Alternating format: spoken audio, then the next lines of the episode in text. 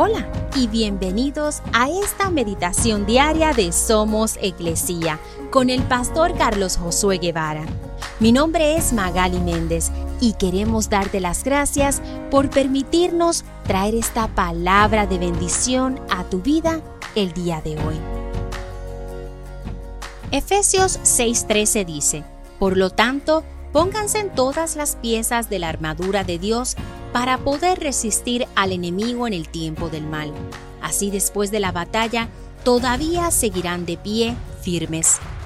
Quizá no siempre pensamos que día a día estemos en batalla contra un enemigo real que desea destruirnos.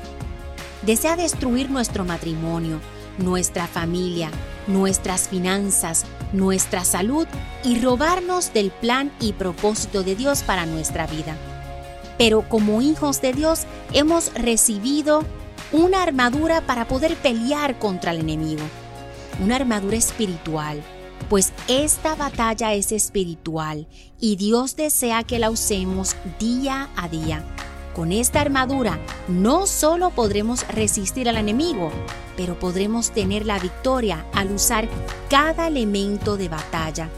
La espada que es la palabra de Dios el cinturón de la verdad, la flecha de la oración, las sandalias de las buenas noticias de Dios, el escudo de la fe, el casco de la salvación y la coraza de justicia. Así que hoy, toma esta armadura y úsala sabiendo que la victoria es nuestra en Cristo Jesús.